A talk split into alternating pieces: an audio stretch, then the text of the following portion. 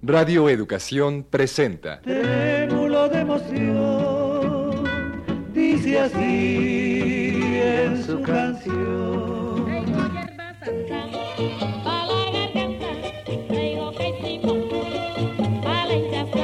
Me cansé de rogarle.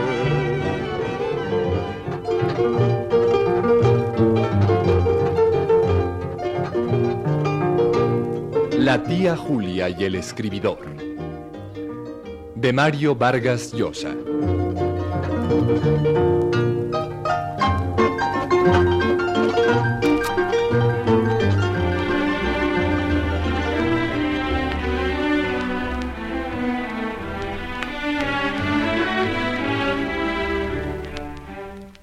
Estaba saliendo de Radio Central con Pedro Camacho rumbo al Branza cuando dos tipos grandotes nos cerraron el paso. Los reconocí en el acto. Eran los churrasqueros, dos hermanos bigotudos de la parrillada argentina, un restaurante situado en la misma calle frente al Colegio de las Monjitas de Belén. Así que somos mataniños, no camacho de porquería. ¿Te has creído, atorrante, que en este país no hay nadie que te pueda enseñar a guardar respeto? ¿Y los piojos? Con que la golosina de las porteñas son los bichos que le sacan del pelo a sus hijos, ¿no? ¡Grandísimo boludo! ¿Me voy a quedar con los brazos cruzados mientras insultas a mi madre? ¿Por acaso no son ustedes argentinos? ¡Que sí somos, vos! Argentino, sí, atorrante. Y a mucha honra. Oiga, mire. Me lo olía. Pues bien, váyanse inmediatamente a cantar tangos. ¿Qué, qué ha dicho? ¿Qué cosa, eh? ¿Qué cosa? A cantar tangos y a lavarse las orejas si no quieren recibir un rapapolvo. Grandísimo. Ahora verá lo que es un argentino. Oiga, oiga, no sea abusivo. Suelta al señor, por Mira, favor. vos no te metas, imbécil. ¡Y vos callate! ¿Qué derecha tiene el tipo, eh? El golpe del argentino me sentó en el suelo. Desde ahí, mientras aturdido me ponía dificultosamente de pie, preparándome para entrar al pleito, vi que el churrasquero mayor descargaba una verdadera lluvia de bofetadas sobre Camacho.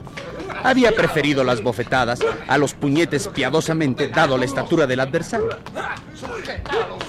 Después, mientras intercambiaba empujones y trompadas con el churrasquero menor, ya no pude ver gran cosa. El pugilato no duró mucho, pero cuando al fin gente de Radio Central nos rescató de las manos de los forzudos, yo tenía unos cuantos chichones y el escribe estaba con la cara tan hinchada y tumefacta que lo llevaron a la asistencia pública.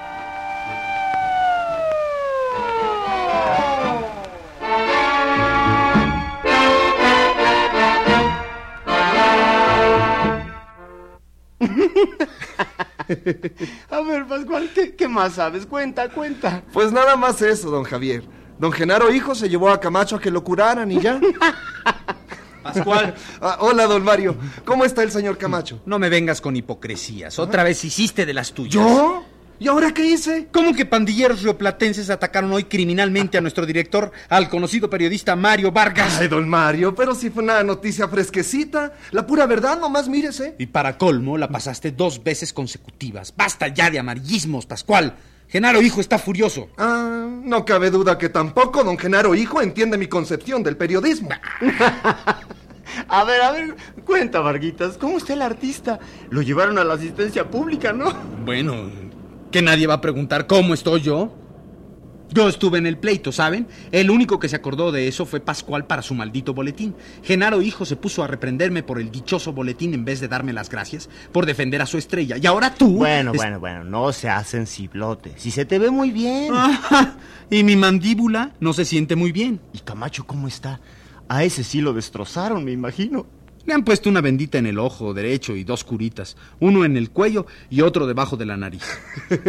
¿Y cómo se siente? Pues hizo un gesto desdeñoso, ya saben, sin dar mucha importancia al asunto, y tampoco agradeció mi apoyo.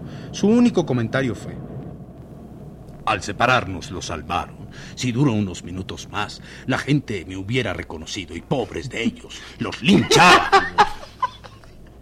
Que, Oye, pero ese tipo es de antología, es de otro planeta. Oye, ¿dónde está ahora? en su cubículo, me imagino que seguirá escribiendo. Caray, vamos por él, hay que hacerlo hablar más. No seas morboso, Javier. Anda, anda, le invitamos un café para el susto. Bueno, a mí me haría bien uno. Vamos. Pascual. Sí, señor. Usa el material que preparé para los próximos boletines. Y ni una libertad más de tu parte. Ah, que don Mario. Está bien, señor. Anda, anda, vamos.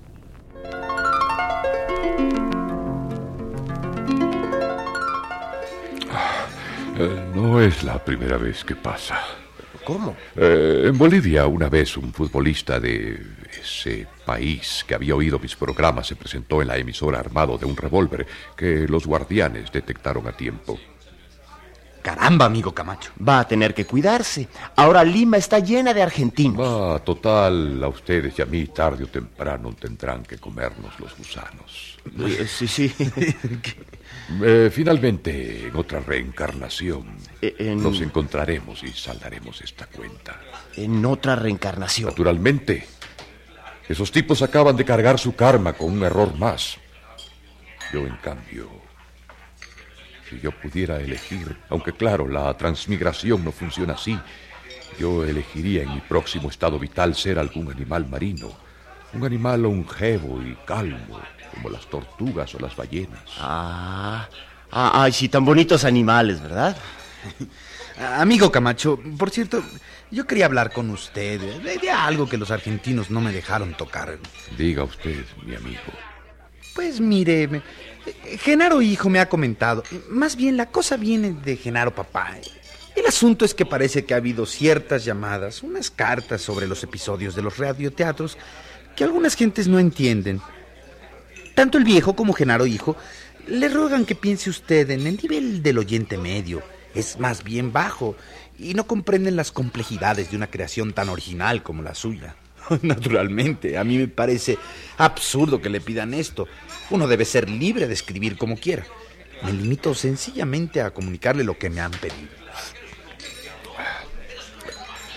Debo regresar a mi taller. Adiós, amigos. Caray, ¿Qué tipo? Se quedó como si estuviera ante una pared. no entiendo nada. ¿Tú crees que se habrá ofendido? Tal vez no le ha gustado que le haya hablado de esto delante de ti. Pues es lo más probable. Sería bueno que le fueras a ofrecer una disculpa a Varguitas. Después de todo es un buen amigo. Además, no hay que perder la comunicación con un ser tan divertido. Ballena o tortuga. Tienes razón, lo voy a buscar. No, no, pero si lo distraigo de su trabajo ahora, menos va a perdonarme. ¿Tú crees que de veras se fue a trabajar? Debe estar todo adolorido. Pedro Camacho, boliviano y artista, jamás abandona el timón del barco. Mi amigo.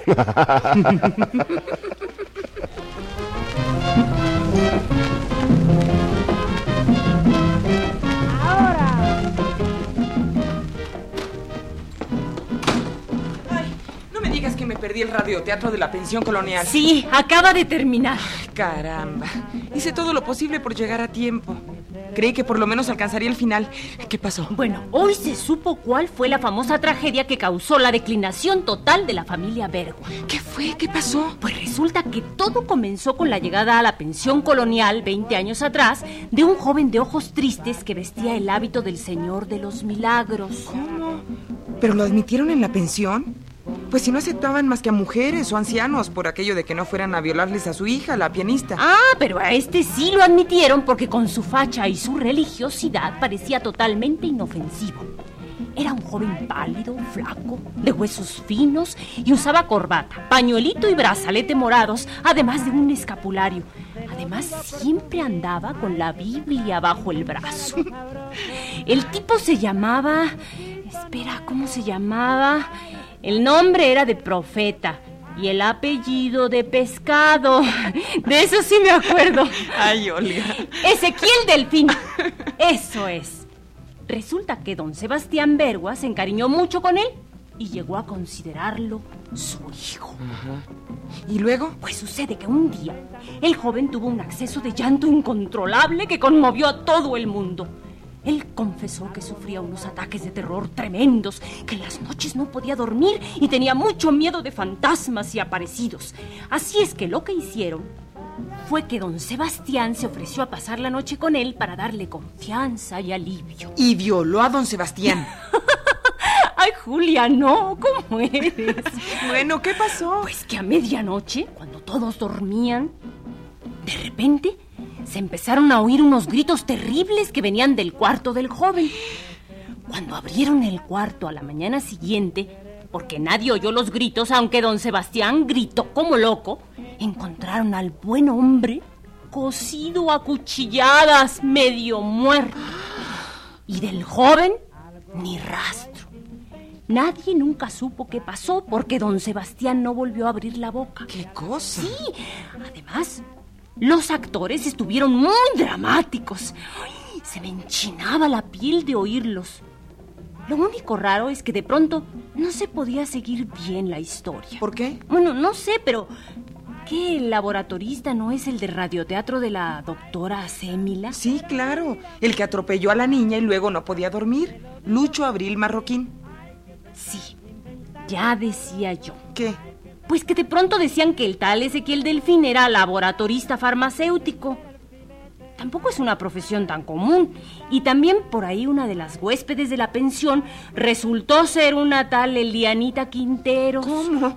Pero si esa es la sobrina del doctor Quinteros, la que está enamorada de su hermano, en los casos del doctor Alberto de Quinteros. Sí, ¿verdad? Ajá, Sí, ya decía yo, qué cosa más rara. Pues no deja de ser divertido. A lo mejor es una técnica especial de este hombre tan original que es Pedro Camacho. ¿Será? Oye, Julita, ¿vas a salir esta noche? No. ¿Por qué? Hace mucho que no sales. Me preocupas. No quiero que te aburras. Estoy bien, Olga, no te mortifiques. Así podré escuchar el último radioteatro de Pedro Camacho. Ah, sí. Ese es el que más me gusta. El cura de Mendocita. ¡Ah, Willy, Willy!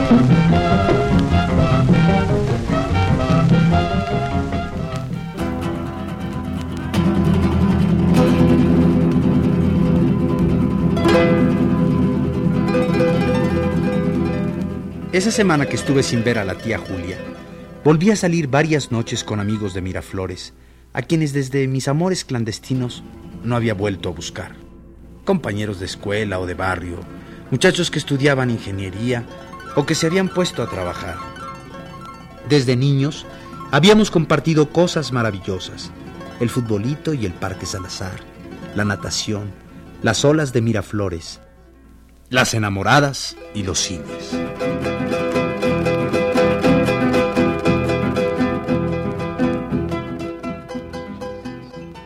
¿Y por qué esa cara larga entonces?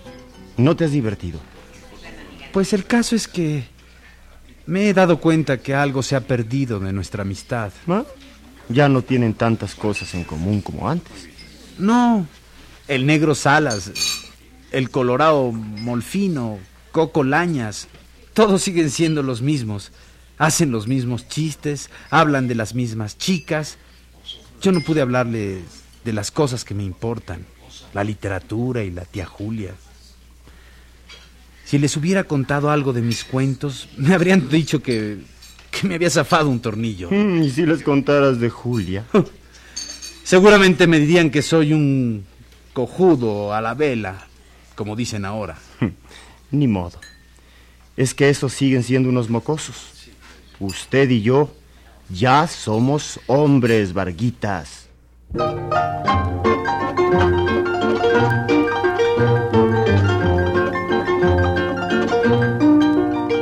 La tía Julia y el escribidor.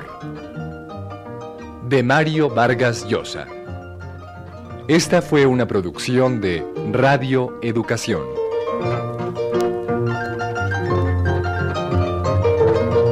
Actuaron por orden alfabético Marta Aura, Fernando Balzaretti, Emilio Evergengi, Alfredo García Márquez, Miguel Gómez Checa, Luisa Huertas, Luis Torner, Víctor Trujillo.